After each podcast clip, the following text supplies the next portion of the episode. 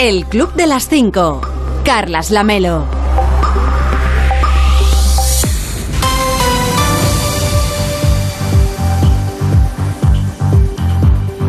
¿Qué tal? Muy buenos días. Son las 5 de la mañana, son las 4 en Canarias. Ya es 26 de abril. Quedan 249 días para acabar este 2022 y solamente 96 para el 1 de agosto, por si a usted le interesa el dato. Hoy va a salir el sol a las 7 y 10 en el Goibar, en Guipúzcoa, a las 7 y 9 minutos, un minuto antes en Picaña, en Valencia, y a las 7 y 35 en Alaracha, en la comarca de Bergantiños, en A Coruña. Y para entonces, para cuando salga el sol, ya les habremos contado que...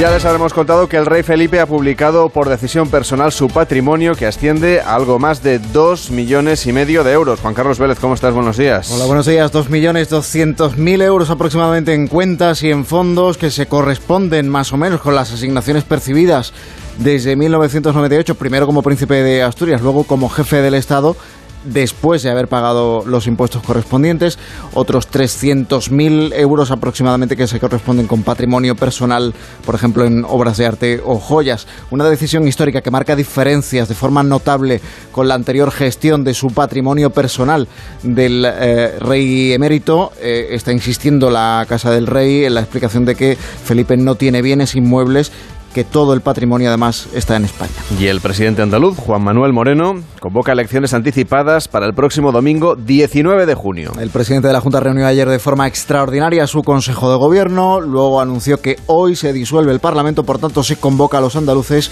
a esas elecciones anticipadas que Moreno justifica por la imposibilidad de aprobar unos nuevos presupuestos. El PP andaluz aspira a ganar esas elecciones superando a PSOE y Podemos para poder después gobernar en solitario.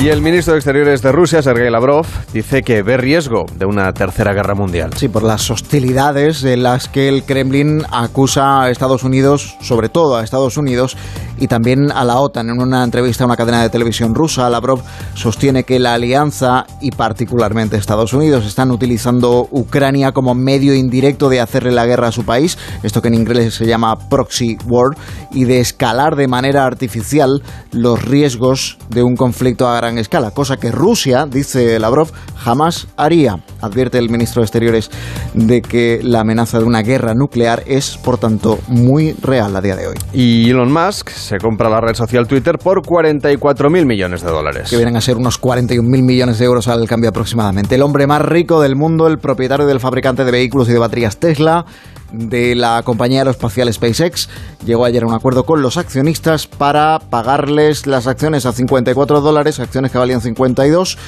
Con eso se hace con el 100% de la compañía que además es una de las armas de influencia más poderosas a nivel global. Elon Musk se compromete a abrir los algoritmos y a acabar con los llamados bots. Ya veremos si también cumple con aquello de editar los tweets, por favor. Esto es lo, sería lo más fácil, yo creo, de todo lo que ha propuesto. Juan Carlos, que tengas un feliz día, cuídate. Igualmente, chao.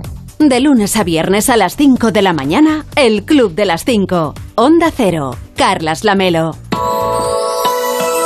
Y en la previsión del tiempo, los chubascos avanzarán desde el oeste hacia el centro de la península con mayor intensidad en el noroeste y también en las zonas de montaña. Las temperaturas máximas subirán, por ejemplo, en el Cantábrico y las lluvias llegarán por el oeste, siendo especialmente intensas hoy en las zonas altas de Galicia. Durante esta mañana, ya por la tarde, los chubascos sí que serán tormentosos y avanzarán hacia el centro de la península y estarán bastante repartidos, casi casi en toda la península. Una nueva borrasca que está entrando por el oeste se desplazará por el país con lluvias repartidas en casi toda España, salvo en el Mediterráneo y en buena parte de Canarias, que se van a librar hoy de las lluvias.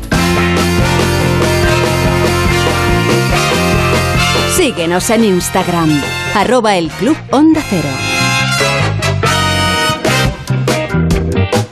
El Club de las 5, de las 5 y 4, de las 4 y 4 en Canarias. Hola David Cervelló, ¿cómo estás? Muy buenos días. ¿A quién le vas a dar hoy especialmente los buenos días? Pues mira, una emoción ge- generada en torno a, a una bufanda. En este caso, una bufanda muy especial. Y es que en las redes sociales se han movilizado para ayudar a una madre a encontrar una bufanda del, del Betis que su hijo fallecido Eh, la llevaba siempre con, con, él y ahora la lleva ella y la perdió durante la final de la, de la Copa, de este pasado fin de semana en que el Betis eh, pues ganó la Copa del Rey. Es Aurora, Aurora Lancha y como decimos pues perdió esta bufanda y comentó esto en las redes sociales.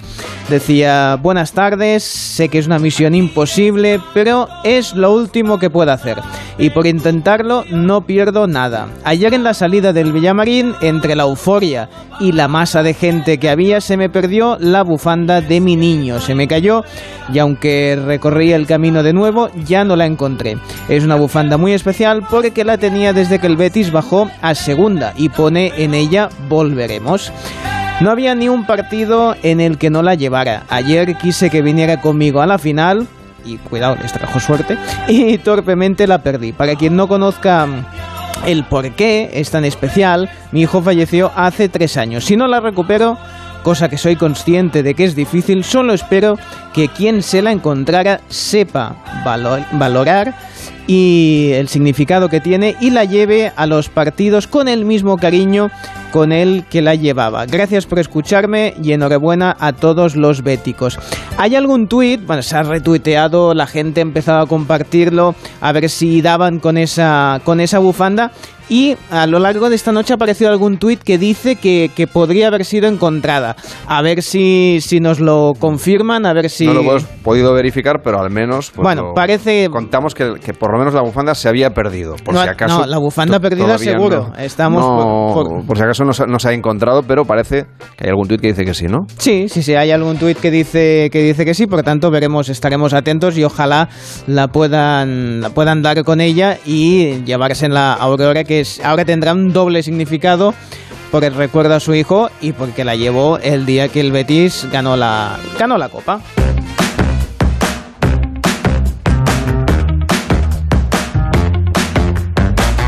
Cero yo, más historias y sobre todo más buenos días. Sí, buenos días, va, ahora con, con alegrías, con cosas divertidas. Por ejemplo, comparte eh, Elizabeth en Twitter, dice lo siguiente. Hoy un paciente al que puse gafas hace poco me manda esto. Y primero pone una fotografía de una opinión de una crítica que puso este, este paciente de Elizabeth hace dos años eh, en un cine. ¿eh? Dice, le puso una estrella de cinco y dijo, la calidad de la pantalla es malísima, brillo muy bajo e incluso en escenas oscuras se ven líneas de luz. Fatal. No es la primera vez que me pasa en este cine. No, seguramente si fuera otro tampoco. Te, te iba a decir también, también que con la última de, de, Batman eso pasó bastante. Y más si tienes sueño cuando la vas a ver, como es mi caso, pues me quedé un poco que, que no veía nada. Pero... Es porque lloras de bostezar y entonces eh, se te nubla un poco la vista. Bueno, pues casi ahí recuperaba un poco de, sí, de, de, de, iluminación. Pero no, no, el tema es que ahora ha colgado, ha rectificado este usuario la crítica que le puso a este cine y dice, bueno, a, a, a continuación de lo que había puesto, tal, pone asterisco Actua ahora ya tiene 5 de 5 estrellas el cine y pone actualizo tiempo más tarde descubrí que tenía miopía y astigmatismo. Lo siento, el cine está bien. Bueno, está bien rectificar. está bien el ayo, ¿no? Está bien rectificar, es de sabios, ha tenido, ha tenido buena vista aquí y uh, bueno, lo que sí os voy a colgar en ahora en el, en el Twitter de, del Club de las 5, uh, arroba el Club Onda Cero. Eh, una imagen que ha generado mucho debate. Es ¿Sí? mucho debate. Sí, sí, porque la gente, ¿sabes eso de qué ves aquí, no? Bueno, la gente siempre ve cosas diferentes, ¿no? Básicamente es una plaza de, de parking. Se... Lo que veo es una mujer embarazada y un cochecito. Tú porque ¿no? tienes una vista un poco, poco de mala, así muy, bueno. ¿Qué ves tú? Bueno, lo, no o yo. Que ve la gente. no Twitter. solo yo, eh, sino, por ejemplo, el que la ha compartido, Amadeo, que tiene más de 140.000 likes, así que hay 140.000 personas que lo ven, dice, espacio de estacionamiento reservado para madres que quieran perrear frente a sus bebés, hacer twerking. Mucha gente ha ah, comentado. Ahora claro, lo he visto. Claro. El problema es cuando lo ves a partir al, del al momento, revés. Claro. Bueno. Sí, sí, sí, sí. Yo soy un buen pel. Vamos siempre, a imaginar. Siempre pienso la buena intención de los demás. Claro, tú ves, o sea, sabemos un punto que es la cabeza, ¿no? Ya, y entonces ya, tú ya. dices, bueno, es un palo, es el cuerpo y la barriga. Tú has visto la barriga Yo he porque visto es una muy, embarazada, claro. muy bien, piensas muy bien. A lo mejor porque está el, el cochecito al lado y eso me ha sugestionado. Claro, pero si te imaginas que esa cabeza pero está sí. al revés, Sí, es sí. como que se está moviendo el, el cucu. Podría ¿eh? ser una barra americana también, sí. Bueno, ahí a partir de ahí, ahí depende de lo que hayas bebido antes, puedes ver cualquier cosa. También te diré que yo voy más allá y yo en lo que sería el carrito del bebé veo una barbacoa y también unas tijeras. Pero bueno, ya lo mío ya puede ser para... para- Lo de la barbacoa te lo compro. ver, es que es verdad, parece una, una barbacoa. Así que lo del twerking, bueno, se podría entender más porque si hace mucho frío, oye, pues un poquito de, de calor para, para entrar en calor siempre viene bien. Lo que es evidente es que esta es una plaza para aparcar algo embarazosa. Veremos a ver. Sí, Gracias chiste, a ver si. a ver nuestros oyentes, a ver qué opinan. Ah, Lo vamos a colgar Sí. ahora en arroba el club Onda Cero a través de Twitter eh, y damos la bienvenida a Iván Daniel que nos acaba de seguir también en Twitter en arroba el club Onda Cero. Ahí van a encontrar esa imagen, ustedes decidan si, si lo que ven es una mujer embarazada o una postura sexy. Gracias Terbello, que tengas un feliz día. Bueno, vuelvo, eh, luego, luego, eh, no te vayas, no te vayas lejos. Pero el día que sea feliz. Eso sí. Síguenos en Twitter, arroba el Club Onda Cero. Y en deportes, semana intensa de competiciones europeas, nos lo cuenta Edu Pidal, buenos días. Hola Carlas, buenos días. Vuelve la Champions, vuelve el Real Madrid, vuelve la máxima competición europea. Lo hace esta noche a partir de las 9 en el Etihad Stadium. El equipo de Guardiola, el Manchester City, frente al Real Madrid de Carlo Ancelotti. Yo siempre he dicho, el Real Madrid va a competir, y vamos a competir mañana, y vamos a competir la próxima semana, y vamos a luchar, por cierto, 100%. Para el Real Madrid habitualmente no es un éxito llegar a una semifinal, tenemos la gana de llegar a la final, yo creo que es un éxito llegar a la final. Y para llegar a la final tendrá que superar al que por ahora es el mejor equipo de Inglaterra, líder de la Premier, el Manchester City de Pep Guardiola. Podrán estar Alaba y Mendy, que ayer completaron el último entrenamiento ya en Manchester. En cambio, fue el propio Ancelotti el que confirmó su pesimismo con Casemiro, que no llegará a tiempo de estar para este partido, aunque puede que sí, tiene más opciones de hacerlo en el de vuelta. Será la Champions, hoy el Real Madrid, mañana el turno del Villarreal en Liverpool. Y se la juega también el Real Madrid de baloncesto, que puede lograr la clasificación definitiva para la Final Four si gana hoy al Maccabi aquí en Madrid. De lunes a viernes a las 5 de la mañana, el Club de las 5. Onda Cero, Carlas Lamelo.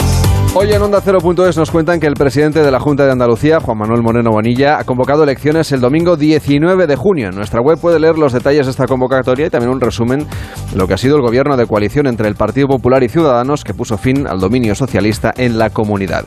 Juan Marín, líder de Ciudadanos en Andalucía, estuvo anoche en La Brújula y confirmó que para él no era el momento de convocar comicios, pero insistió en que seguirán gobernando de entrada hasta que acabe la legislatura. Claro, de entrada se ha mostrado contrario a un pacto con Vox. Eh, yo ya el presidente y yo hemos hablado muchas veces de estos temas y yo tengo claro el proyecto político que yo defiendo, que bueno, en muchos aspectos es coincidente con el del Partido Popular, pero en otros no. Yo, por ejemplo, no formaría gobierno con Vox. ¿Por qué? Porque evidentemente me separa que estamos en las antípodas. Y el Partido Popular está formando gobierno con Vox, muchas comunidades autónomas. No sé qué pasará aquí. Pero yo ese proyecto no lo quiero para Andalucía. No lo quiero para Andalucía porque ha costado más de 37 años acabar con la corrupción y con un régimen prácticamente establecido y ahora no quiero volver a esas situaciones. Hombre, y mira, los liberales precisamente este pasado domingo en Francia han conseguido parar a la extrema derecha. No, no, han- no han evitado su crecimiento, ¿eh? No, pero lo han parado, ¿verdad? Creo que Le Pen no va a ser presidenta. No, no, claro que no. No, eh, y yo creo que eso ya es un magnífico resultado. Y la Casa del Rey hace público el patrimonio personal de Felipe VI, más de 2,5 millones de euros. Puedes leer en nuestra página web que desde 1998 el rey ha acumulado esos 2,26 millones de euros en depósitos bancarios y en fondos de inversión y 305.450 en objetos de arte, antigüedades y joyas de carácter personal. El rey no tiene bienes inmobiliarios, dice la zarzuela, ni tampoco dinero en el extranjero, según se detalla. Además, El comunicado de la Casa Real asegura que Felipe VI presenta cada año la declaración de la renta y del patrimonio asistido por la agencia tributaria.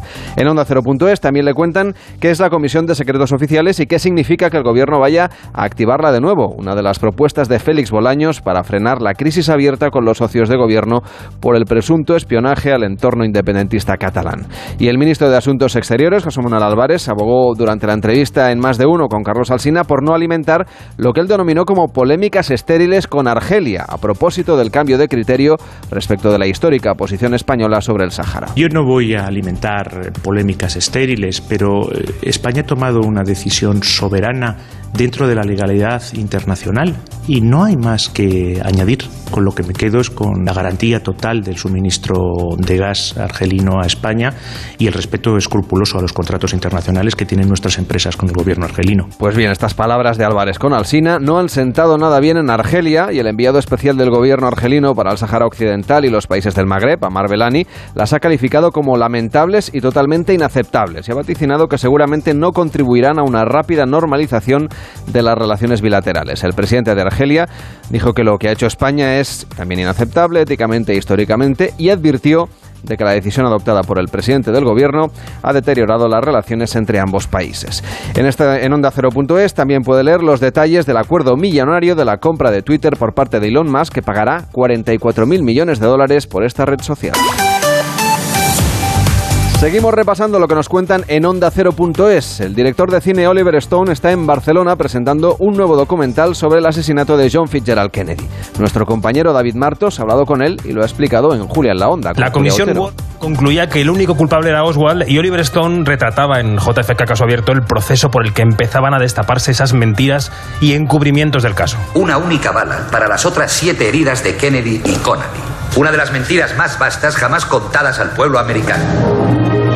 Era Kevin Costner en el papel del fiscal Garrison. Bueno, esa película del 91 hizo que se formara una nueva comisión de expertos que se ha ido ocupando de desenterrar documentos clave de la muerte de Kennedy y toda la información es la que compone JFK Caso Revisado, el documental que está en el Barcelona Film Fest y que se estrena en unas semanas. La primera pregunta que le hemos hecho esta mañana a Oliver Stone es, ¿sabemos la verdad? No, we can't say we do.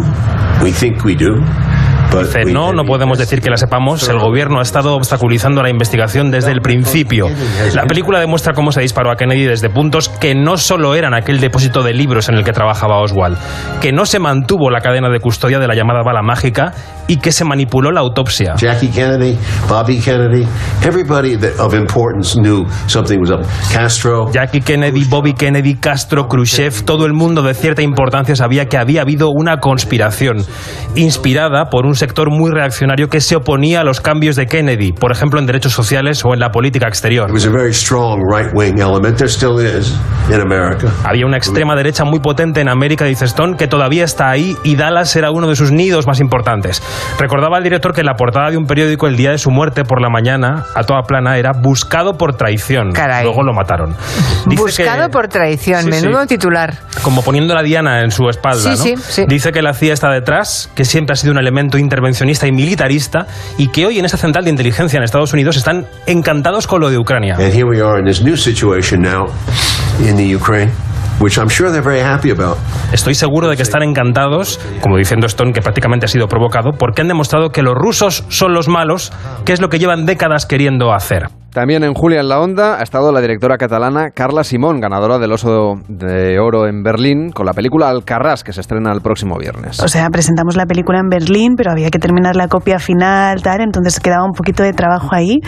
Eh, y que hemos hecho mucha promoción también, ¿no?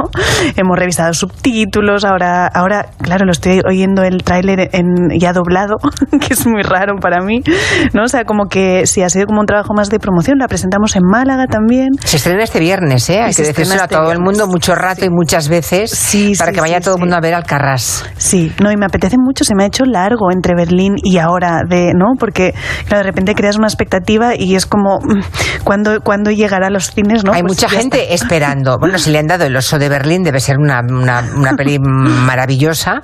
Toda la gente que ha escrito sobre ella lo ha dicho, tal cual, usando todo tipo de adjetivos muy, muy Grandes. bonitos, muy grandes, muy grandes. Eh, y ahora tenemos tenemos todos muchísimas ganas de verla, ¿no? Muy grandes. Miren, fíjense lo que dice Carla Simón. Tengo la sensación de que todo esto grande que te está ocurriendo no sé cómo decirlo, es como si estuvieras un poco sobrepasada. ¿No? bueno, es normal, ¿no? O sea, como... Pero hay gente que disimula, ¿eh? Hay gente que está sobrepasada. Como si fuera normal. Como ¿no? si fuera normal, normal del mundo y Ganar aquí yo más chula que un ocho.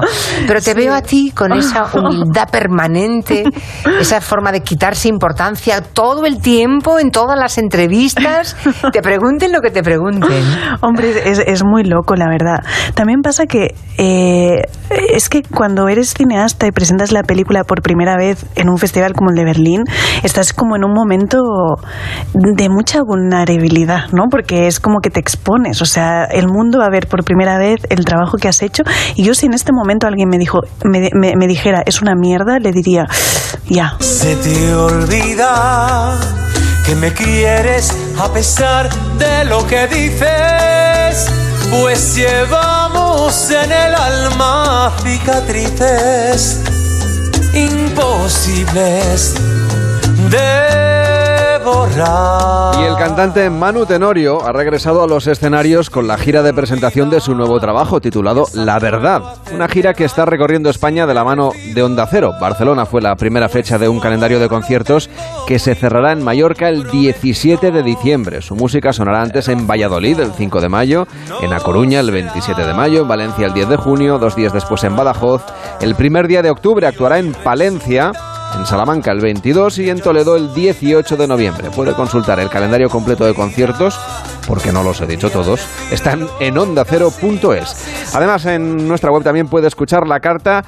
Eh, en este caso, el- el a la carta, el espacio de Josemi Rodríguez Sieiro, en más de uno con Carlos Alsina, ayer contándonos cómo está llevando el fin de las mascarillas en casi todos los interiores. Nena, nena, en el nena, extranjero. ya se va el cor- ya se va el corte inglés sin mascarilla, ¿eh? Ya lo he visto, O sea, ya. menos aquí, a todas partes ya se va sin mascarilla, Ya ya, la gente cuenta. celebra cosas y hace cosas y no se están obsesionados que siempre os gusta machacaros la vida, todos. machacaros ¿Le la vida con cara a alguien cosas. que llevabas, que, que has conocido en estos dos años y no la había visto nunca? He visto gente muy estropeada. No, digo, No, no, he visto gente muy estropeada. Muy estropeada.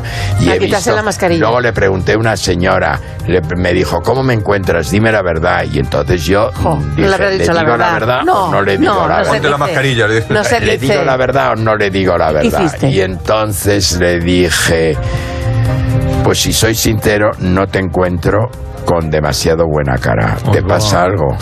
Claro, te pasa algo. Sí. Contestación. Soy de Bilbao y las de Bilbao hemos decidido no maquillarnos. Ah, Me dejó. ah, pues muy bien. Pues el maquillaje, Me el parece maquillaje. muy pues, bien. ¿Sabes qué cara de muerta tenía? De verdad te lo digo, porque vos- nosotros podemos ir como nos dé la gana, pero vosotras, vosotras, como no os deis un color o algo, No, tenéis una cara no horrible. Puede volver a escucharlo a la carta en onda0.es y siempre que usted quiera en nuestra aplicación, por supuesto. Yo ya vi en las cartas. Ay, hola. sí. Hola, señor Vidente. Sí, yo ya vi que Josemi en las cartas vi que tendría problemas eh, de movilidad, porque claro... Ah, para sí, sacar el coche del parking porque había maratón en Madrid. Claro, mucha gente se quedó ahí. Ay, es que claro, Bueno, pues no podría me... usted avisarle, ¿eh? Bueno, ponían carteles por todo Madrid que ponía este domingo es el maratón. Bueno, pues claro, el maratón no son 200 metros, van a ocupar unas cuantas calles, pues entonces la gente que ya se dé por aludida y entonces sepa que va a ser difícil de poder circular. Bien, a e- eso que se pongan a correr, aunque no sé si Josemi lo veo para un maratón ahí poniéndose el dorsal y sudando. Ese ya es otro tema. A ver. Vamos allá. Dígame que a ver, que esta noche tenemos Champions. Sí, sí. Ah, ¿quieres saber de la claro, Champions? Sí, alguna Yo cosita digo, para esta noche. Igual me pregunta a ver qué puede hacer para ligar o que le recomiende Yo. una serie. Eh, bueno, quiere lo del fútbol. Sí. A ver, ritual para que el Madrid saque un buen resultado en el partido de ida. Luego hay que hacer otro diferente para el partido de vuelta. No sirve el mismo. ¿eh? Vale. No me sean agarrados, hay que gastar en material y estas cosas. Usted una tienda seguro electro por internet de Bien, sí, sí. una de- especie de bazar. Hago packs para conjuros, ¿Ah, ya, sí?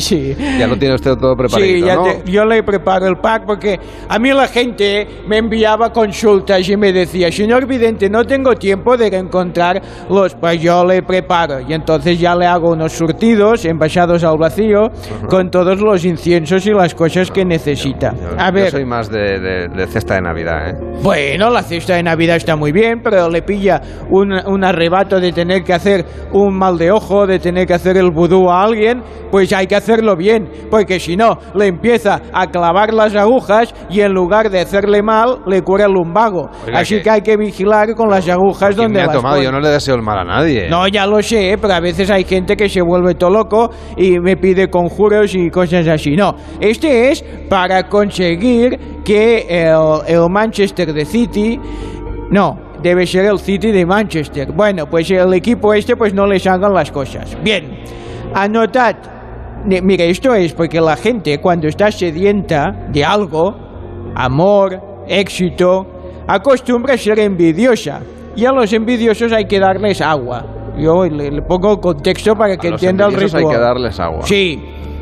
Entonces, Pues porque están sedientos. Ahora me compro una garrafa. Bueno, a ver, escuche, entonces, si lo que tengan en vuestras casas, porque no da tiempo a comprarme el pack porque los transportes no igual no llegan. A ver, en un papel anotad el nombre de esa o esas personas negativas que pueden ser eh, en el trabajo, en el, en el gimnasio o en este caso para los madridistas Pep Guardiola o el Manchester de City. Ponga usted la alineación completa si quiere.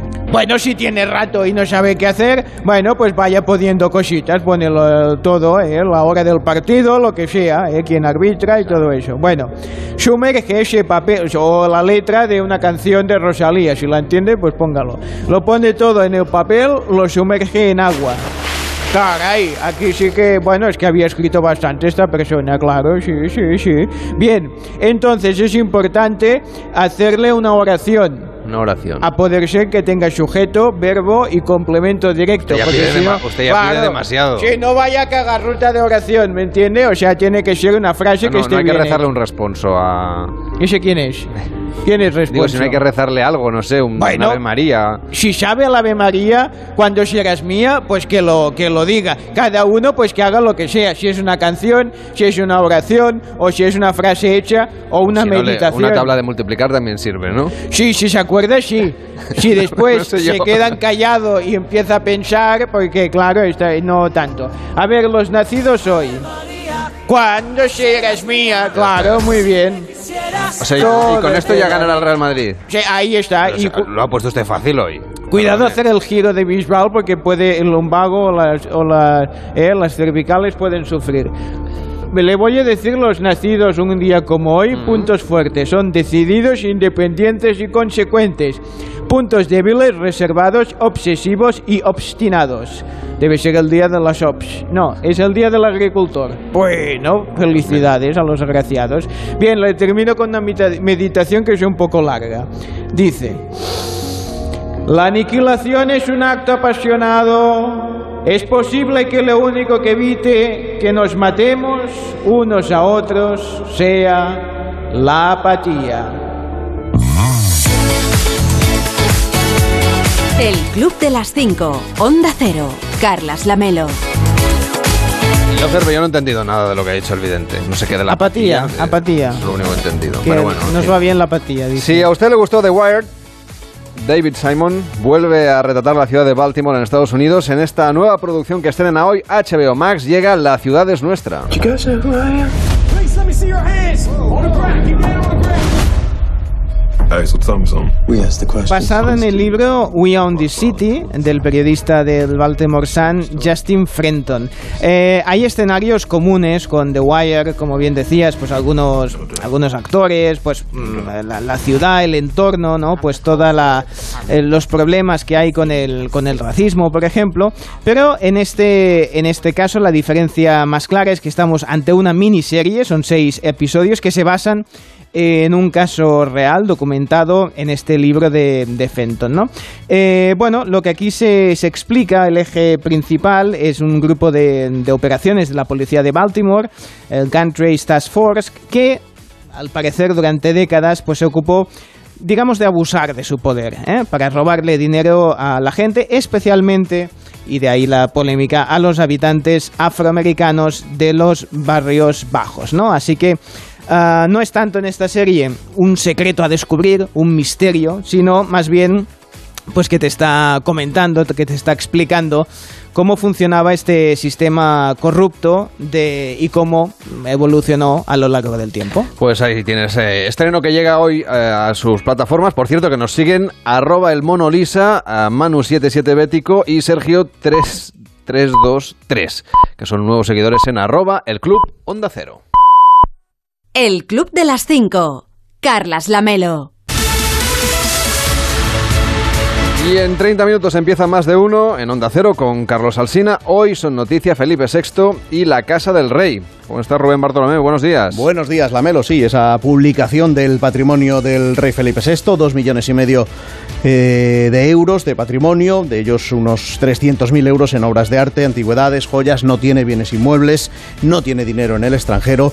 Em, de esta decisión de publicar el patrimonio del rey, la Casa del Rey había informado de ella al gobierno, al Partido Popular, a otros grupos parlamentarios. Les había advertido que se iba a hacer pública en la, en la tarde de ayer pero no se había comunicado a todos los grupos parlamentarios. Por ejemplo, no se había hecho con Esquerra Republicana, con Junts, con Bildu, con la CUP y con el BNG.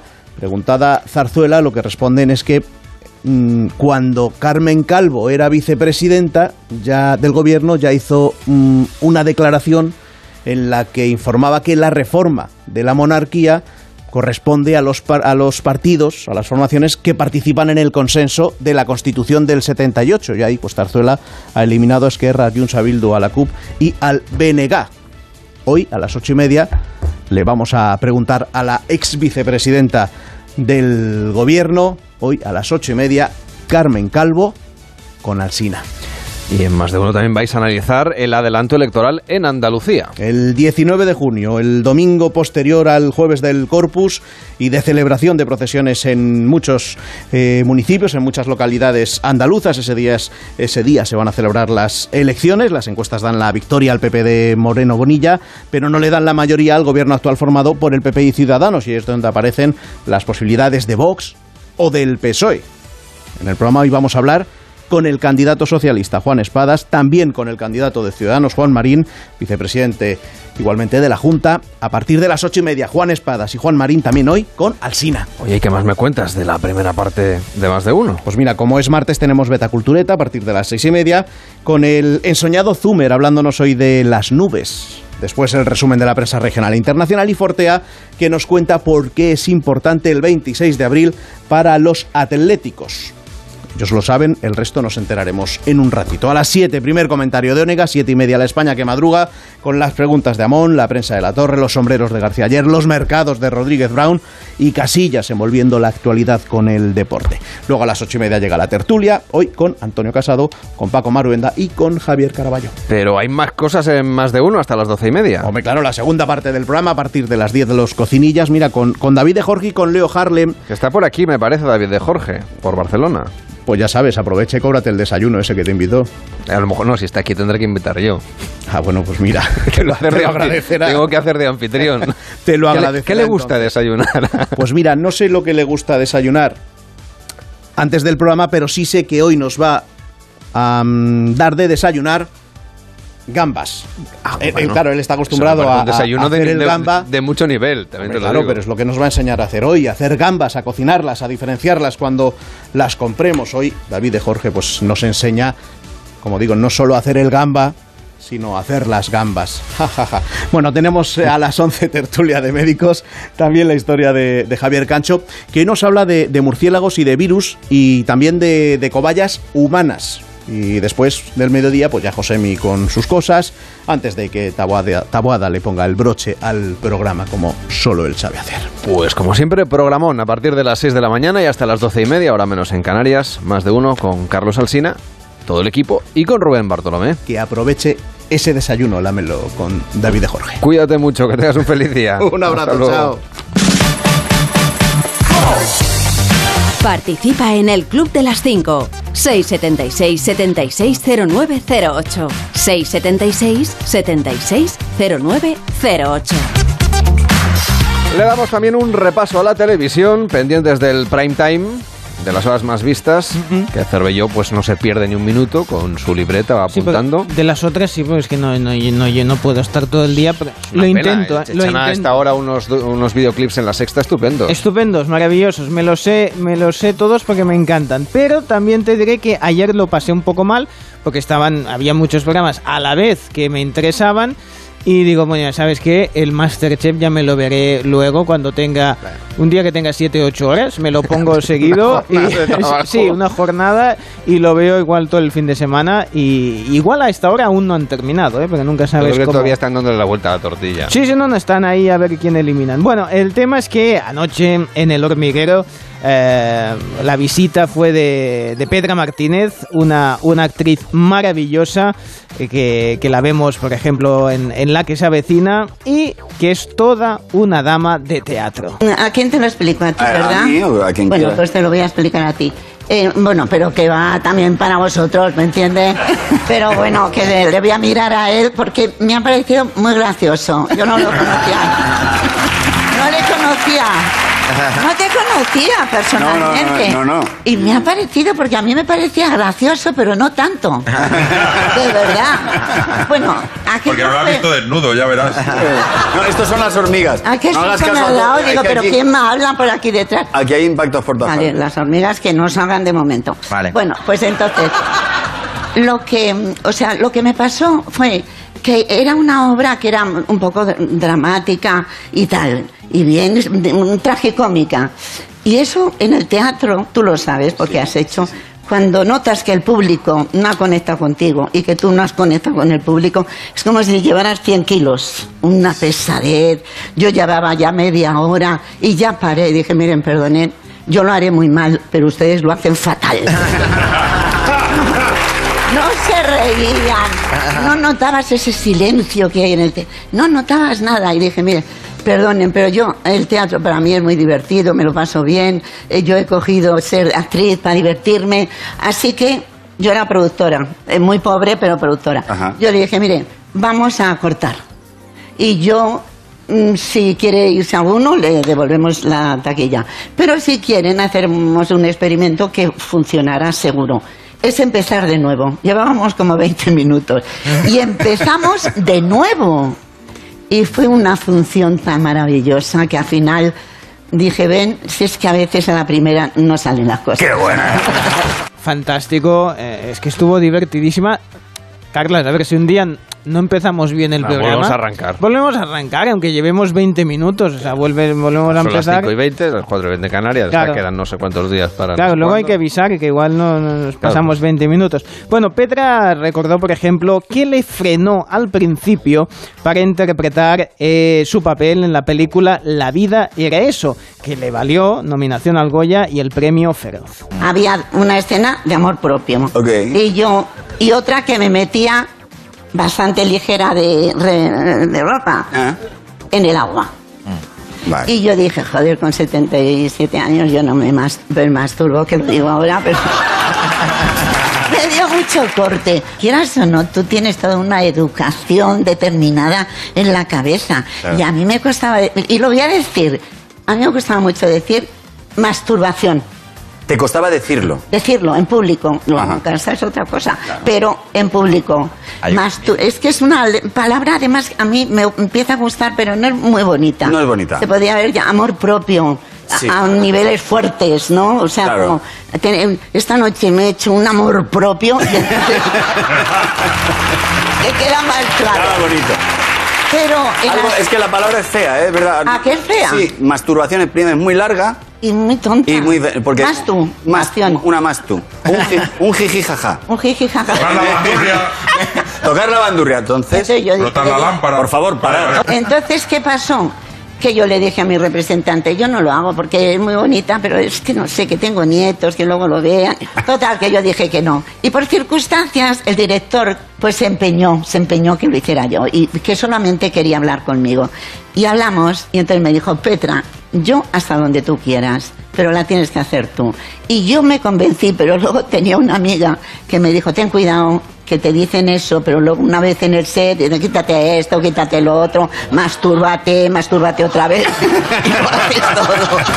Pero, pero ¿sabes lo que pasa? Que David Martín de los el director es maravilloso. Y entonces efectivamente yo creo que ha sido muy sutil. A mí me ha venido bien en el sentido que me quita un poco de mierda, de cosas de, Claro. de la Sí, educación. de prejuicios que no sirven para nada, pero te fastidian la vida igual. Y te fastidian una película. Y te fastidian una película que sí, imagínate que no la haces. Sí. Porque todo lo que te ha venido después, eh, bueno, es, muy bonito. Ha sido muy bueno todo lo que le ha venido a través de esta, de esta película y claro, ante ya con el tema ya estaba así, ya salió el tema del amor propio y todo lo que todo lo que conllevaba, pues evidentemente no, no han podido evitar poner el fragmento de cuando se llevó el premio Lo en, la, escuchamos aquí en en la gala de los premios Feroz. Que en esta película, quitando toda la seriedad, lo más importante es haberme masturbado delante de mucha gente. La masturbación está completamente callada. Y entonces yo ahora, por ejemplo, me masturbo como tres o cuatro veces al día. Porque he cogido la manía. Entonces Juan me dice, hija, por favor, vamos a la cama. Y le digo, yo prefiero en el sofá. Entonces, viendo la tele. Y yo me masturbo viendo a Javier. Hay muchas cosas que las mujeres no sabemos, algunas de mi edad. El Satisfaction, que es muy bueno. Es una cosa, no sé si alguna de vosotros lo habéis utilizado, pero es genial.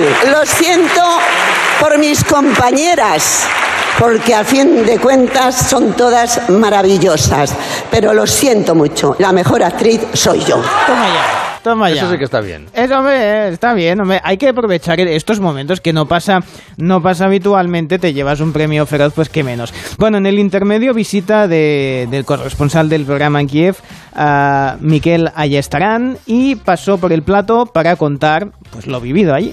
¿Qué es lo que más te ha impresionado de lo que te has encontrado allí? Yo creo que el, el Big One en esta, en esta cobertura, en este inicio de, de- de- de- esta guerra ha sido sin duda alguna Bucha, ¿no? Esta ciudad que está situada a las puertas de Kiev, donde los rusos sufrieron al comienzo de la ofensiva la gran emboscada, perdieron decenas de blindados y después en seis semanas de ocupación eh, aplicaron un auténtico castigo colectivo a la población. Me ha impresionado por los vivos y por los muertos. Los muertos los hemos visto en estas imágenes que nos han, nos han dejado realmente helados y, era una situación impactante, ¿no? Ver, ver- ver muertos en las calles, muchos de ellos con, con marcas claras de, tortura, eh, ejecuciones eh, o gente que simplemente iba con el pan y todavía estaban, estaban allí, allí en, el suelo tirados, ¿no? Eh, quizás eh, esta es la parte de los muertos la que más est- estamos viendo y la que más está investigando, ¿no? Precisamente para esto, eh, la, posibilidad de, de- de denunciar a Rusia por, por crímenes de guerra, pero luego están los vivos, los vivos de Bucha, ¿no? Eh, esos testimonios absolutamente viscerales, la gente te hablaba eh, de esas seis semanas y te contaba escenas eh, tremendas, ¿no? Que, habían vivido en una gente que tenía una vida como la nuestra, joder. Esta gente tenía una vida normal. Y, en, seis semanas habían pasado a estar en primera línea, ¿no? En primera línea, ojalá las investigaciones avancen y por una vez eh, se haga justicia. El Club de las Cinco. Carlas Lamelo.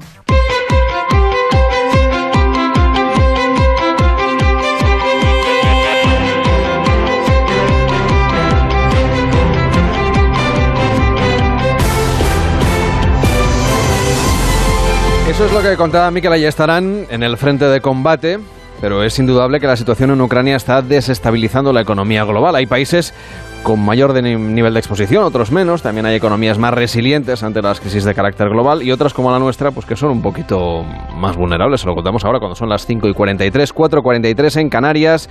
Vamos a saber por qué con el economista José García Montalvo, que es profesor de la Universidad Pompeu Fabra de Barcelona. ¿Qué tal? Muy buenos días. Hola, buenos días. ¿Por qué es especialmente vulnerable a España la situación económica que se está derivando de, de la crisis en Ucrania? Bueno, porque algunas de las implicaciones que tiene la crisis de Ucrania a España le perjudican especialmente. Estamos viendo, por ejemplo, como en términos de inflación, que este es uno de los efectos principales que está teniendo la crisis, España está sufriendo una inflación que es bastante más alta que la media de los, de los países europeos y por lo tanto en ese sentido pues mm, tiene una dificultad adicional a la que obviamente tienen el resto el resto de países. Y luego también porque el Banco Central Europeo está en eh, a causa de la inflación está en modo cambiar la política la política monetaria. Esto puede tener un impacto también importante sobre España que además recordemos que pues, se ha endeudado bastante en las dos crisis eh, últimas y por lo tanto tiene una situación de menor capacidad para poder hacer frente desde una perspectiva fiscal al- a esta nueva crisis. Sin embargo, parece, parecía al principio ¿no? que nuestra exposición a la situación económica de Ucrania era menor. Teníamos men- muchos menos intercambios, por ejemplo, energéticos o de Sí. otro tipo con este país. Sí, sí, sí, efectivamente. O sea, en términos de lo que sería eh, la dependencia energética de Rusia, por ejemplo, pues nuestra dependencia es muchísimo menor que, que otros países como Alemania. Eh, aunque en términos de otras de, de dependencia de otros productos, como pueda ser el, girasol, por ejemplo, aceite de girasol, etcétera, pues estamos estamos muy sujetos también a que suceda con, con, la, con la situación actual de, de guerra entre, entre Rusia y Ucrania. Pero es verdad que sí, en, en términos de algunas de las de las cuestiones son más importantes, por ejemplo, en términos de, del- de la necesidad de gas, por ejemplo, ruso, pues estamos bastante mejor que los que el resto de, países eh, o que algunos de, algunos otros países europeos. Sin embargo, da la sensación de que siempre que hay, en fin, alguna tormenta financiera, económica, que complica un poquito el- el- lo que sería el horizonte, parece que a España siempre le llueve un poquito más que a los demás. Lo hemos visto con, ahora con la crisis de Ucrania, lo hemos visto también, obviamente, durante la época de la pandemia y en las crisis económicas anteriores. Sí, en la crisis de la pandemia, la verdad es que nosotros llevábamos, mm, llevábamos todos los números para que nos fuera mal por la dependencia evidente que teníamos del turismo y la importancia que, que la pandemia o el impacto enorme que la pandemia ha tenido sobre todo el sector del turismo, hotelería y restauración, etcétera, etcétera.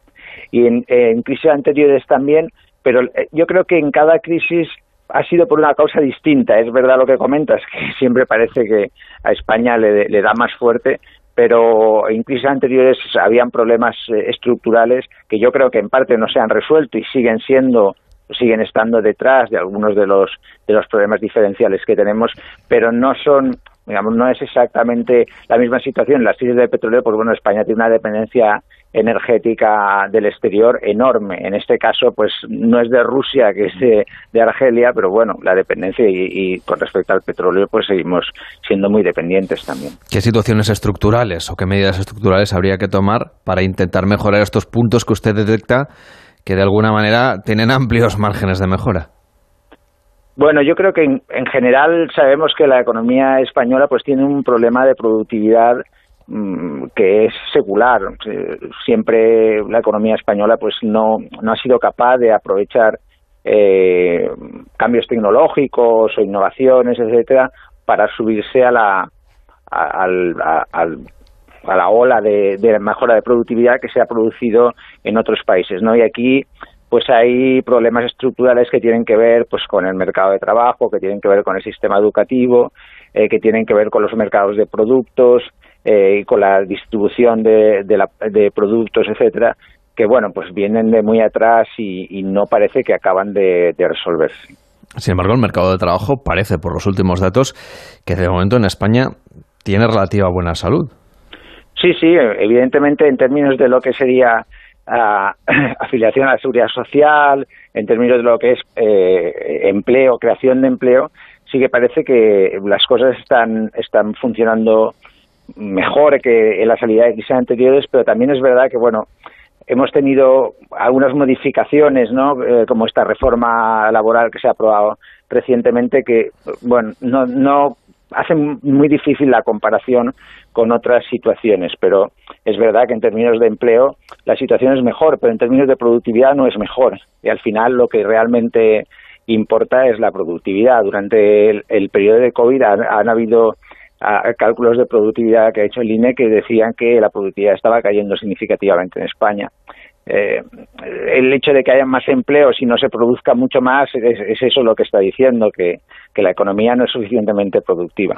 Entonces, eh, el hecho de que, mm, como usted nos describe, ¿no? se dé esta situación de falta de productividad, ¿qué tipo de medidas se pueden tomar, tanto desde el punto de vista del, del gobierno, por supuesto, pero también desde el eh, punto de vista de las empresas, ¿no? del emprendimiento, para mejorar esta situación y revertirla, o por lo menos eh, transformarla un poco en los próximos años?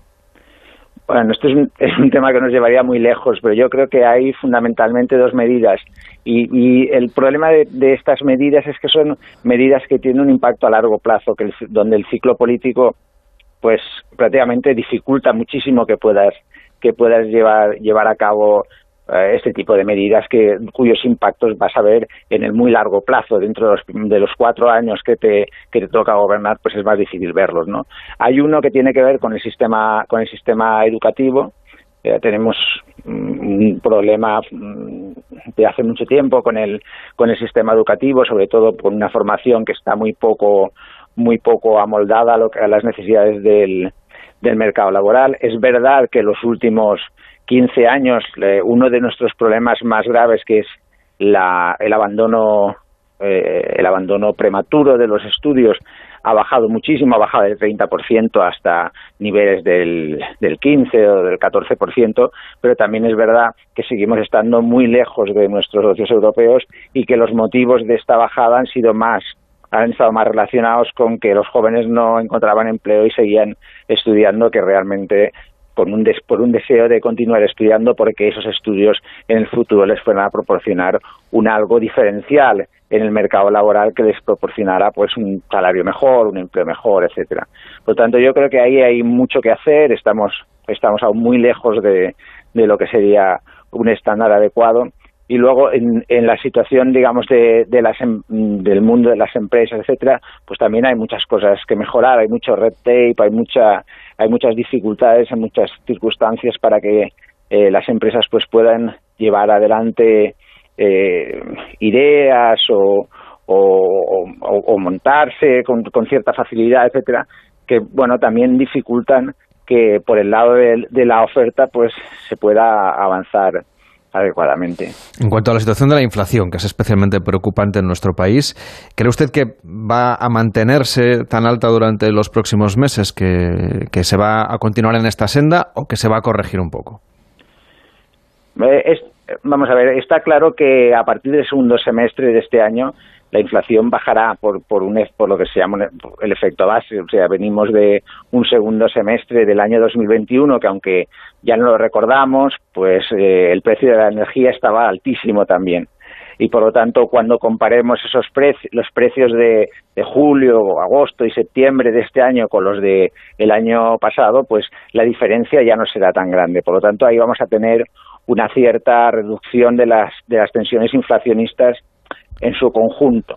Lo que sucede es que esta, la, guerra, esta guerra y también la crisis de, de la COVID anterior va a generar un impacto estructural que ese no sobre la inflación que ese no vamos a poderlo no vamos a poderlo modificar, que es que eh, nos hemos dado cuenta, ahora ya es bastante evidente que las cadenas internacionales de suministro son muy son muy digamos débiles en el sentido de mantenerse cuando hay un shock fuerte, ¿no? Y por lo tanto las empresas van a dejar de, de, pensar que hay que ir a producir a aquel sitio donde es mucho más barato producir allá, donde el, el, mercado de trabajo, los salarios son más bajos, etcétera. ¿Por qué? Pues porque hay una probabilidad de que esa conexión se rompa y entonces pues puedas tener unas pérdidas muy elevadas, ¿no? Y eso lo tienes que computar en el precio. Por lo tanto, se va a producir, ya se está produciendo, digamos, una relocalización, o sea, ya no, ya no vamos a tener una, una globalización mucho menos intensa, incluso una relocalización y, un ponerle precio a la probabilidad de que esa cadena se rompa y ese precio irá en el precio de venta. Eso quiere decir que hay una hay un subyacente a toda la, la nueva situación, hay un nivel de precios que va a ser más alto, necesariamente será más alto. Y ese es mucho más difícil de, de combatir porque eh, si estoy, si yo me iba pues a Tailandia a producir o me iba a, a, Rusia, donde hay muchas empresas que tenían fábricas, etcétera, porque los salarios eran más baratos y porque los productos estaban más cerca, etcétera, y ahora no voy a hacerlo por el miedo a que la cadena se pueda romper en el caso de Rusia, porque no, no, no quiero volver allí, y en el caso de otros países, porque hay una probabilidad de que esto suceda, pues evidentemente eso va a generar una, una tensión inflacionista que se va a mantener el tiempo, esa no va a desaparecer. Le agradezco mucho que haya estado hoy con nosotros y que nos haya contado un poco estas perspectivas económicas. Señor José Montalvo, profesor de Economía de la Universidad Pompeu Fabra de Barcelona. Hasta la próxima. Buenos días. Hasta la próxima. Gracias. El Club de las Cinco. Hoy es 26 de abril, día en que estaremos muy pendientes del precio medio de la electricidad, que sigue subiendo un día más y se sitúa por encima de la cota de los 230 euros el megavatio hora. El gobierno presenta en unas horas sus previsiones económicas, lo que se conoce como cuadro marco, un documento que remitirá a Bruselas esta semana y que incluirá el escenario fiscal a medio plazo y la actualización del cuadro macroeconómico con la ya anunciada revisión a la baja de las previsiones del Producto Interior Bruto para el 2022 por la guerra en Ucrania y por la elevada inflación. Y la vicepresidenta de la Comisión Europea, responsable del área de competencia, Magrete Vesta, recibe a la vicepresidenta española Teresa Rivera y al ministro portugués de Acción Climática, Duarte Cordeiro, en plena negociación para limitar el precio del gas en el mercado eléctrico en la península ibérica. Y el presidente ruso, Vladimir Putin, recibe al secretario general de la ONU, Antonio Guterres, que viaja a Moscú para hablar de la campaña militar rusa en Ucrania. Mientras tanto, el secretario de Estado de Defensa, perdón, el secretario de Defensa de Estados Unidos, Lloyd Austin, eh, se reúne en la base estadounidense de Ramstein con ministros de defensa de varios países para abordar la situación de la guerra de Putin. Y la localidad vizcaína de Guernica conmemora este martes el 85 aniversario del bombardeo a la población civil por la Legión Cóndor del ejército alemán y los fascistas italianos. Seguimos repasando en el Club de las 5 lo que hoy va a ser noticia. El sindicato de enfermería ha convocado una concentración a las 11 de la mañana frente al Congreso de los Diputados para denunciar el bloqueo de la Ley de Seguridad del Paciente. Además, el sindicato agrario de Cataluña, Unión de Pagesos, ha convocado una marcha lenta de tractores para protestar por el empeoramiento de las condiciones de trabajo de los agricultores y por el alza de los precios del combustible. Y la Asociación Nacional del Taxi celebra hoy la Conferencia Nacional del Taxi 2022, que reunirá a todas las organizaciones sectoriales a nivel estatal. Y el cantante Joan Manuel Serrat inicia hoy en un teatro de Nueva York la que ha presentado como gira mundial de despedida.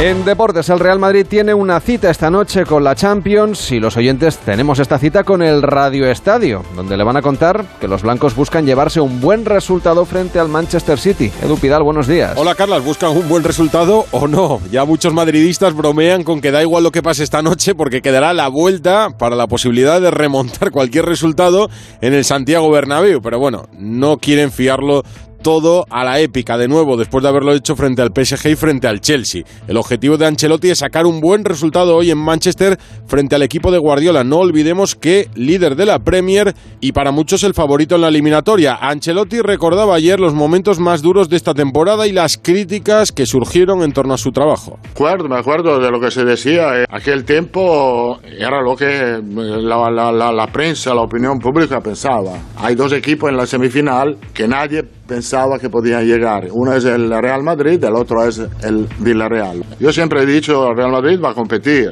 y vamos a competir mañana, y vamos a competir la próxima semana, y vamos a luchar, por cierto, 100%. Para el Real Madrid habitualmente no es un éxito llegar a una semifinal.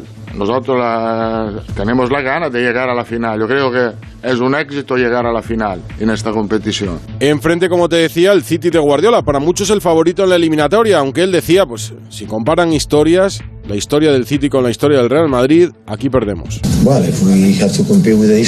Si compitiéramos contra la historia no tendríamos ni una oportunidad. Son mejores en eso. Pero tenemos el deseo de competir contra ellos. Es una prueba increíble. Lo queremos intentar. Y lo van a intentar a partir de las 9 de la noche en el Etihad. Lo vamos a contar en Radio Estadio. Recuerdo que en el Real Madrid Ancelotti podrá contar con Alaba y con Mendy ya recuperados, pero no con Casemiro, que todavía no está listo después de la lesión. Mañana será el turno del Villarreal frente al Liverpool y esta noche en la Euroliga el Real Madrid de baloncesto se puede clasificar para la Final Four si vence a Maccabi y pone un 3-0 en la eliminatoria. El Club de las 5. Carlas Lamelo.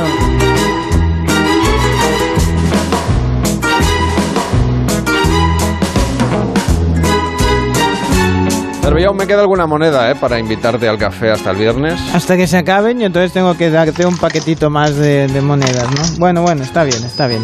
Yo lo quiero solo. ¿Tú lo quieres solo? Solo, solo, solo. ¿Qué paquetito de monedas no me lo das tú, eh? No, bueno, pero eh, luego tengo ahí, voy poniendo. Bueno, va, venga, te a cuento. final de mes, luego, en, nada, en un par de días ya bien nos pagan con sal y, Ah, sí, y sí, un sí. poquito de y unas monedas. Sí, bueno. Nos, nos traen la nómina así, como en la Edad Media. Bueno, pues mira, te cuento, a ver, cosas que se van a comentar hoy en las máquinas de café, al margen del pastizal que se ha gastado Elon Musk, pues que falleció en Japón. A él le tienes que pedir la moneda. A él sí, ya le pediré monedas a Elon, unas cuantas. Pues que ha fallecido en Japón a los 119 años la que era la persona más vieja del mundo. Era Kane Tanaka, que nació el 2 de enero de 1903 en Fukuoka y al sureste de- del Japón.